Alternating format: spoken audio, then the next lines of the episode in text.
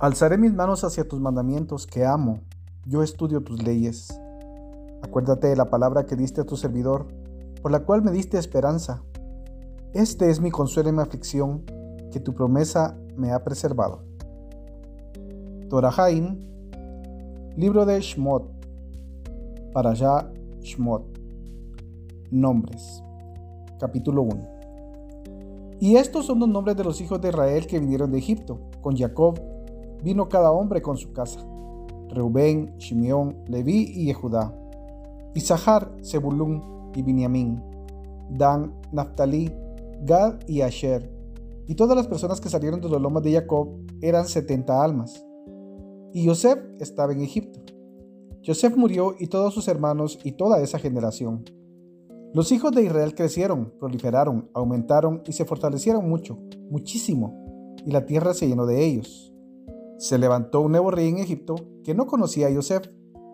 Él le dijo a su pueblo, He aquí que el pueblo, los hijos de Israel, son más numerosos y más fuertes que nosotros.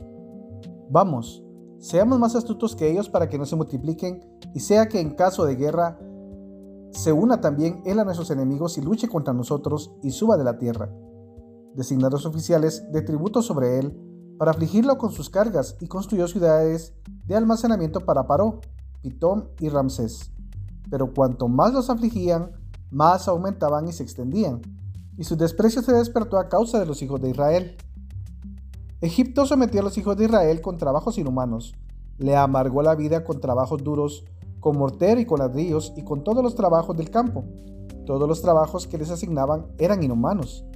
El rey de Egipto les dijo a las parteras hebreas, de las cuales la primera se llamaba Shifra y la segunda Púa, y dijo, cuando tiendan a las mujeres hebreas y las vean sobre el asiento de dar a luz, si es un varón, lo mataréis, y si es una mujer, vivirá. Mas las parteras temían a Elohim y no hicieron lo que les dijo el rey de Egipto, y dejaron que los niños vivieran. El rey de Egipto convocó a las parteras y les dijo, ¿por qué habéis hecho esto y habéis dejado que vivan los niños? Las parteras le dijeron a Paró, pues las mujeres hebreas no son como las mujeres egipcias, pues son expertas antes de que la partera llegase a ellas, ya dieron a luz. Elohim benefició a las parteras y el pueblo aumentó y se fortaleció enormemente. Y fue gracias a que las parteras temían a Elohim que él les hizo casas.